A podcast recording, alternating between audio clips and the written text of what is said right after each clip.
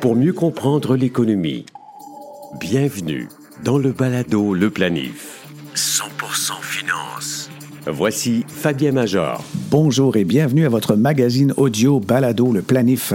Ce podcast unique couvre les sept champs de compétences de la planification financière, soit la retraite, la finance, les aspects légaux, les investissements, la succession, les assurances et protections, ainsi que la fiscalité. Aujourd'hui, notre balado est consacré à la planification de son autonomie financière. Nous retracerons l'origine historique du REER. Isabelle Junot en profitera pour nous dévoiler la somme record détenue dans un régime enregistré de retraite. Un Canadien détient pour plus de 100 millions de dollars. Notre invité du jour Jean-Sébastien Pilote. Ce jeune retraité de 42 ans n'a plus besoin de travailler depuis trois ans. Non, il n'a pas hérité d'un gros magot, n'a pas gagné à la loto ou volé qui que ce soit. Il a bâti lui-même sa fortune. Il nous explique comment il a réussi à prendre sa retraite à 40 ans tout en conservant le même niveau de vie qu'auparavant. Et enfin, je vais vous révéler ce qu'on trouve sur les divers paliers qui composent la pyramide des besoins financiers au cours d'une vie. Inspiré de la pyramide des besoins d'Abraham Maslow, la hiérarchie des besoins financiers, imaginée par la New York Life, peut vous aider à mieux comprendre le parcours qui mène à la liberté financière.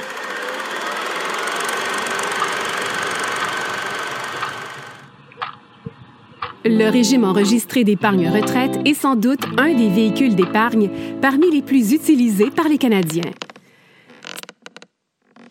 C'est en 1957 que l'idée de l'Association médicale canadienne fut retenue par le gouvernement fédéral de Louis Saint-Laurent. L'initiative voulait offrir une solution alternative fiscale similaire aux travailleurs qui ne profitaient pas d'un régime de retraite comme les régimes à prestations déterminées.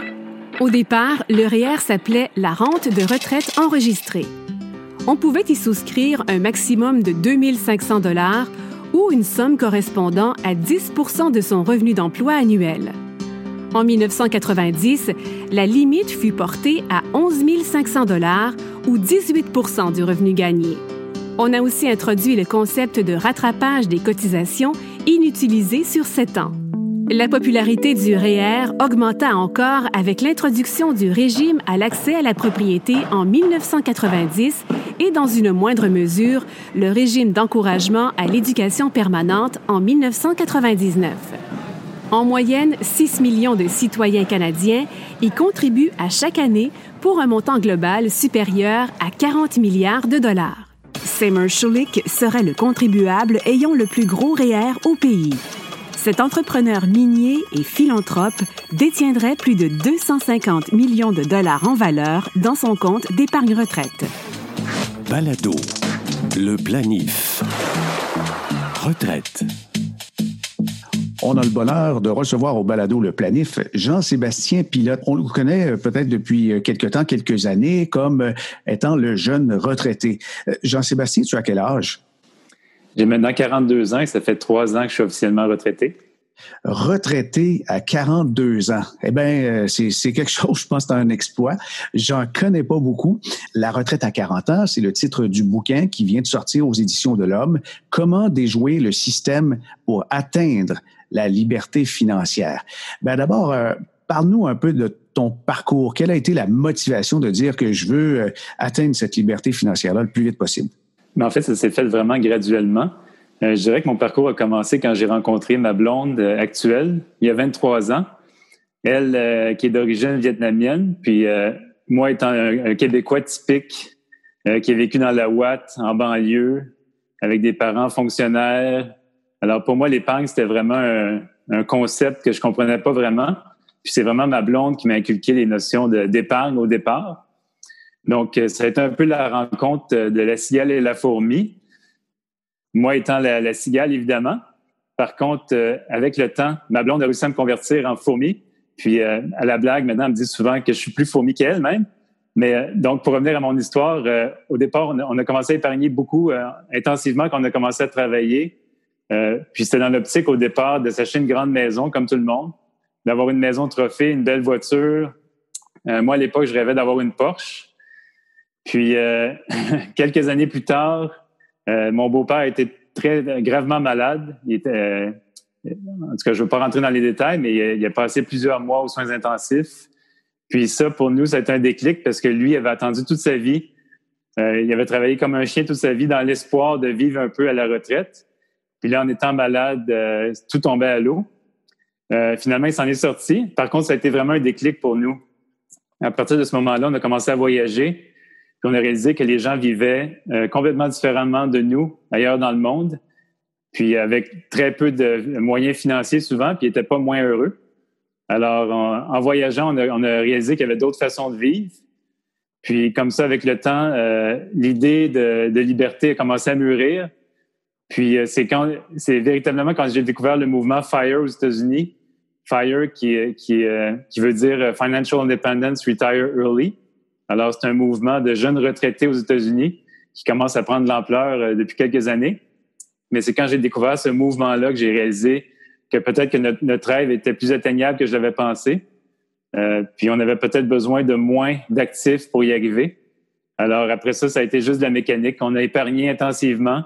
On a placé nos épargnes dans des, euh, dans des, en bourse principalement. Puis on le fait de plus en plus dans des FNB, des fonds négociés en bourse. Puis le temps, en fait, le restant du travail, c'est vraiment une question de patience, de discipline. Puis pour nous, ça a pris 14 ans avant d'atteindre la liberté financière, ce qui fait que on a arrêté respectivement à 37 ans et à 39 ans de travailler. Puis euh, on regarde pas derrière, on ne changerait pas notre vie pour euh, rien au monde.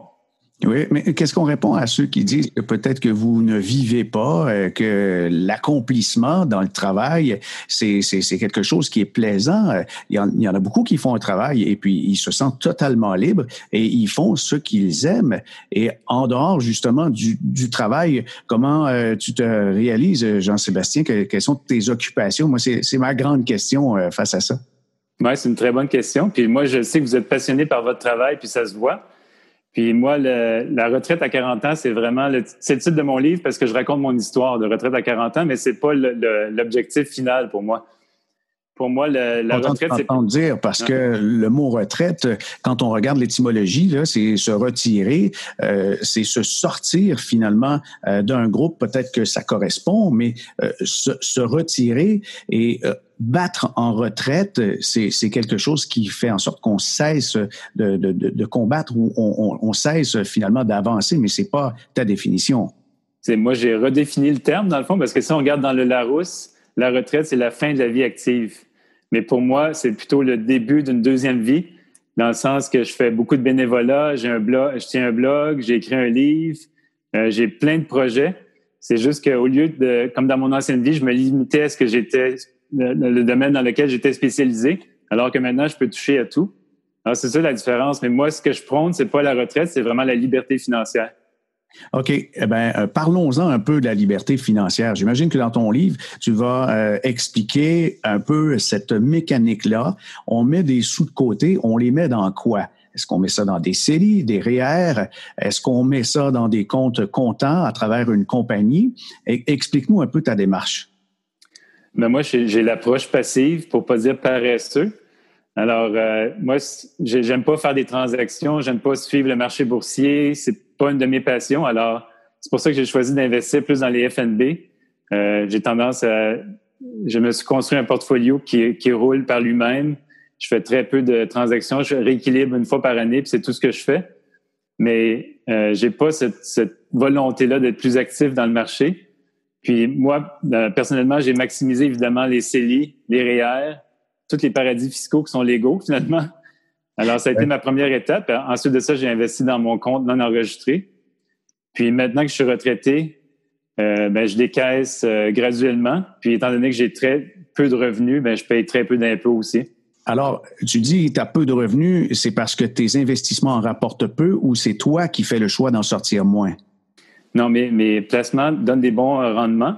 Par contre, par choix, euh, j'ai choisi de vivre avec moins de dépenses. Donc, mes revenus sont égaux à mes dépenses, étant donné que je suis retraité. Donc, euh, ma conjointe et moi, on déclare moins de 30 000 par année, ce qui est sous le seuil des faibles revenus, chacun individuellement. Alors, on paye très peu d'impôts. OK. Et, euh, pour arriver euh, financièrement, est-ce que vous faites toute votre nourriture? Est-ce que vous vous privez de sortie ou encore euh, vous vous déplacez uniquement en vélo? comment on réussit à y parvenir au quotidien? Oui, c'est une bonne question, puis ça revient souvent.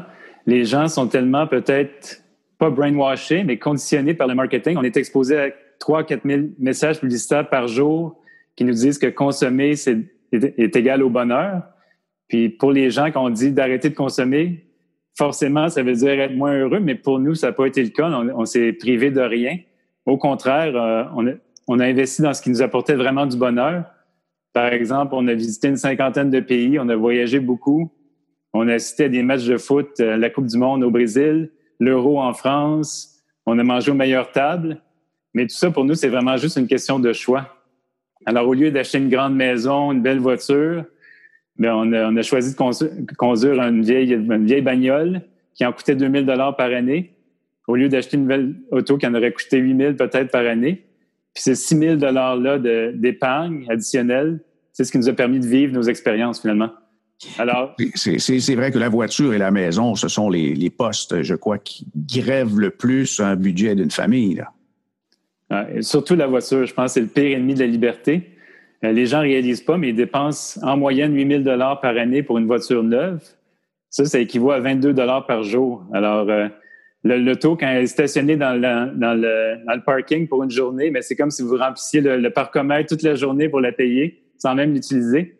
Alors ça, pour moi, c'est la pire des dépenses. Jean-Sébastien, tu mentionnes que euh, s'il y a quelque chose à briser dans le modèle actuel, cette espèce de système d'engrenage qui nous fait rentrer dans le moule et qui développe des faux désirs, des faux besoins, eh bien, c'est un peu la, faute du, du, marketing de toutes les entreprises qui veulent qu'on consomme et qui ait une croissance. Mais l'humain n'en a pas besoin de cette croissance-là à tout prix. Là. Mais c'est clairement pas un besoin essentiel. C'est puis c'est pas nécessairement les, marketeurs qui créent les besoins. Je pense que les marketeurs sont à l'écoute de nos besoins sous-jacents, peut-être pour lesquels on n'est même pas conscient. Puis ils ont la, lucidité pour les, trouver, puis nous vendre un produit pour faire de l'argent là-dessus. Mais je pense que c'est la nature humaine de toujours vouloir plus, plus gros.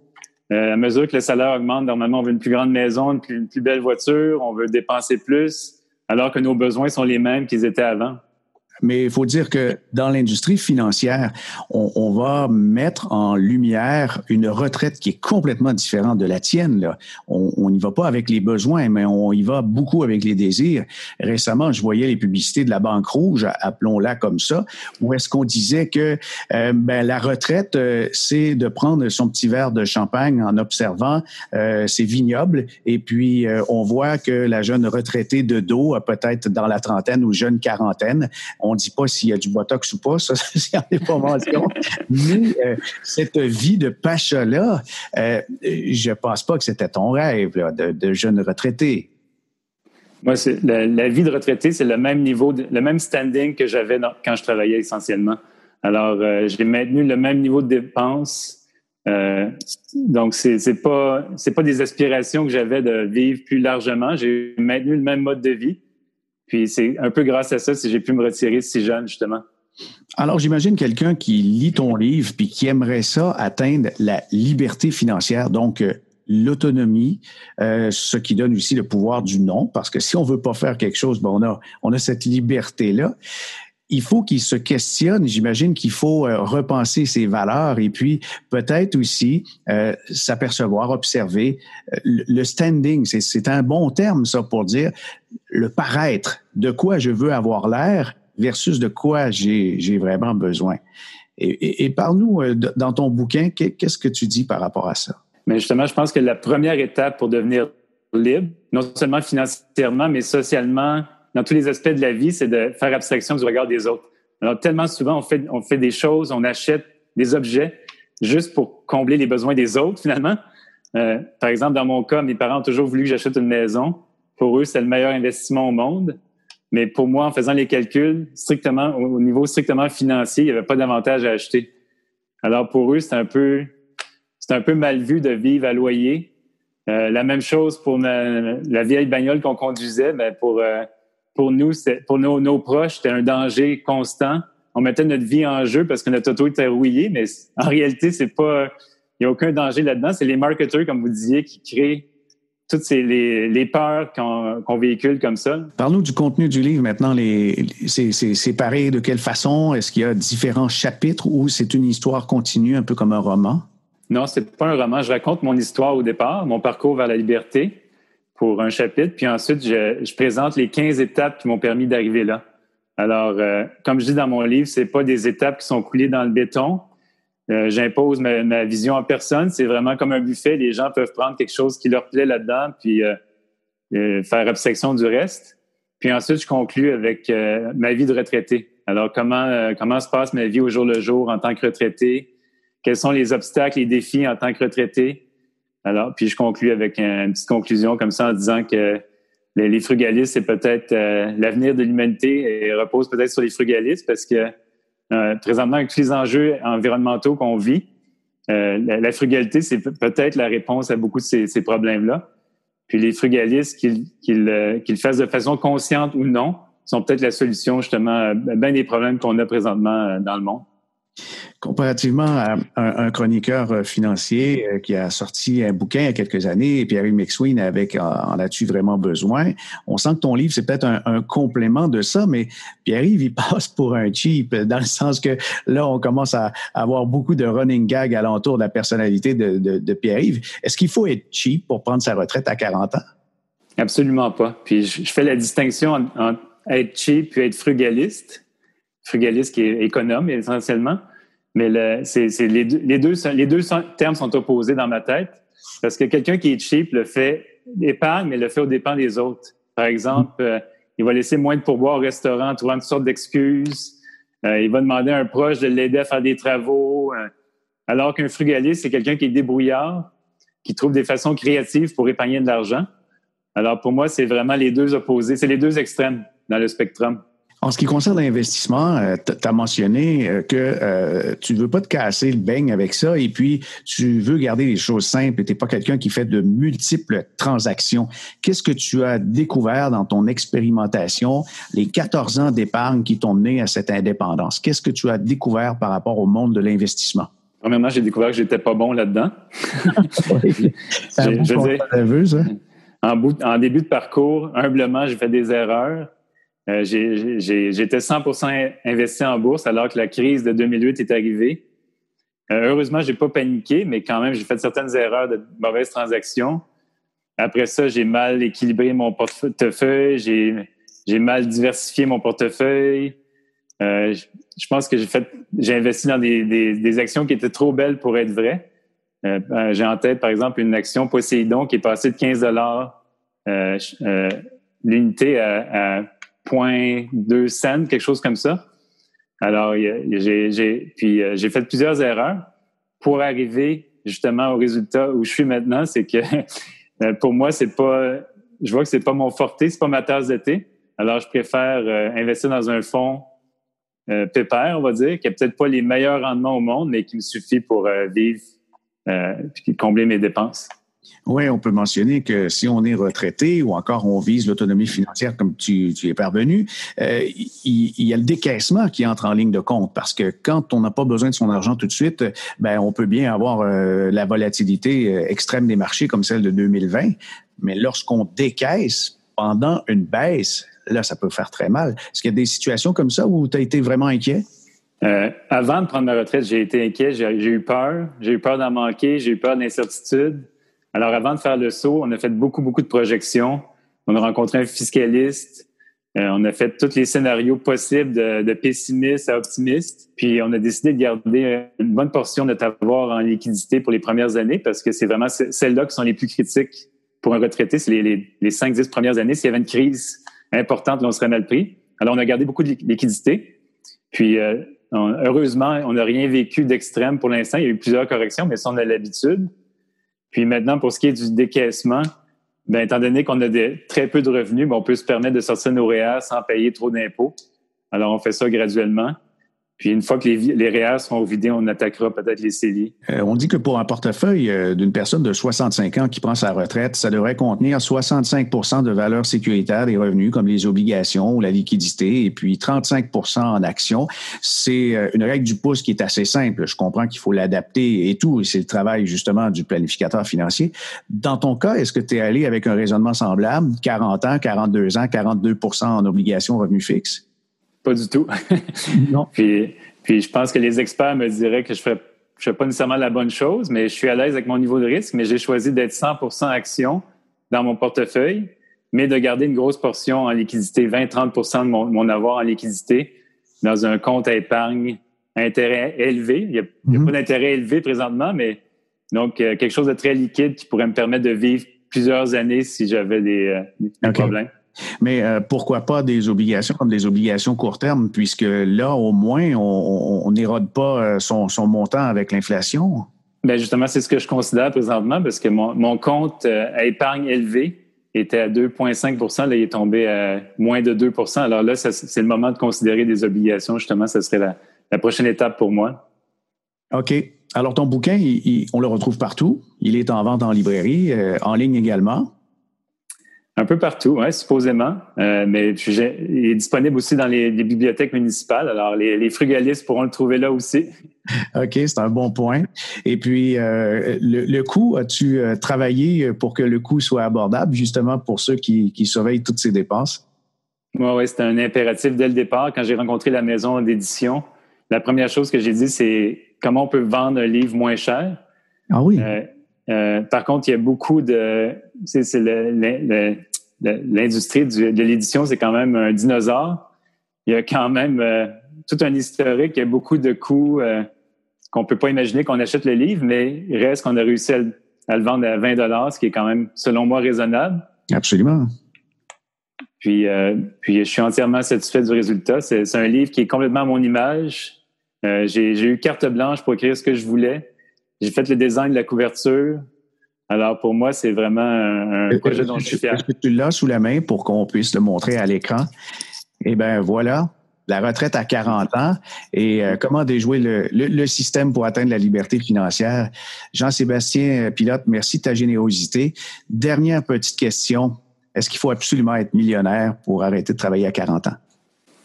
Non, j'en suis l'exemple vivant. Euh, j'ai moins d'un million d'actifs. J'ai choisi de ne pas dévoiler mon actif net. Euh, par contre, c'est beaucoup moins que ce que les gens, euh, ce que les gens imaginent. Mais tout est dans les choix, dans les décisions et comment on veut vivre en faisant abstraction au standing. Mais c'est basé sur les dépenses, dans le fond. Le montant nécessaire est basé sur les dépenses et non les revenus. Alors, plus les dépenses sont faibles, plus ce montant magique-là est faible. Alors, c'est ça pour moi la clé du succès. Planifiez mieux. Avec le balado Le Planif. La pyramide des besoins ou pyramide de Maslow nous a représenté visuellement la hiérarchie des besoins. Les besoins des humains en général, ils sont composés de cinq paliers. On commence par le bas, hein, la fondation de la pyramide. Vous avez les besoins physiologiques, respirer, s'alimenter, s'abreuver, se reproduire, dormir, éliminer. Les besoins de sécurité, ben, c'est de vivre dans un environnement stable et prévisible, sans anxiété, sans crise, sans avoir peur. Besoin d'appartenance et d'amour, on s'aperçoit que c'est un besoin, surtout en temps de pandémie, lorsqu'on ne peut pas voir nos proches aussi souvent qu'on le souhaite. Les besoins d'estime de soi, confiance, respect de soi, reconnaissance, appréciation par les autres. Et finalement, le dernier palier, la pointe de la pyramide des besoins, la pyramide de Maslow, c'est le besoin d'accomplissement de soi. Ça se représente par le travail, mais aussi par les arts et par toutes sortes de choses et finalement, euh, besoin d'accomplissement, c'est ça qui nous fait euh, bien sûr avancer et je crois que c'est un vecteur important de l'innovation. Ben, euh, inspiré de la pyramide des besoins de Maslow, j'ai fait un petit rappel comme ça pour vous diriger maintenant sur la pyramide, la hiérarchie des besoins financiers. C'est un concept relativement nouveau, mais inspiré de Maslow. Il y a certains planificateurs aux États-Unis qui ont fait cette pyramide et visuellement parlant, ça parle beaucoup je vais faire un lien, déposer un lien que vous allez trouver sur baladoleplanif.com. Dans l'épisode que vous écoutez, justement, vous allez trouver la représentation visuelle, mais je vous en fais immédiatement une petite description. Suivant euh, ce graphique, on commence par les besoins de base.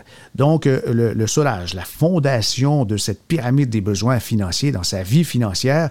Vous avez tout ce qui est flux financier et besoins de base. Vous avez besoin de suffisamment d'argent dans votre budget pour pouvoir vous payer la nourriture, l'hébergement, le transport, les dépenses courantes. On pourrait ajouter à cela, bien sûr, les impôts. Les besoins de sécurité financière. Ça, on peut atteindre la sécurité financière lorsqu'on a un fonds d'urgence et on a aussi des protections et des assurances. C'est vraiment euh, essentiel, je pense, d'avoir une forme de, sécurité financière parce qu'il y a un coup dur dans la vie, un accident, euh, un bris mécanique ou vous avez une maladie ou encore une pandémie. Lorsque ça survient, on sait qu'on peut compter sur euh, certaines liquidités qui nous permettent justement de pouvoir répondre à nos besoins de base. L'accumulation de la richesse, l'accumulation du patrimoine arrive au troisième étage de cette pyramide des besoins financiers essentiels. Vous avez d'abord la construction d'un portefeuille, un portefeuille d'investissement qui va vous servir dans le futur, soit pour atteindre la retraite ou soit encore pour vivre, pour vos besoins essentiels.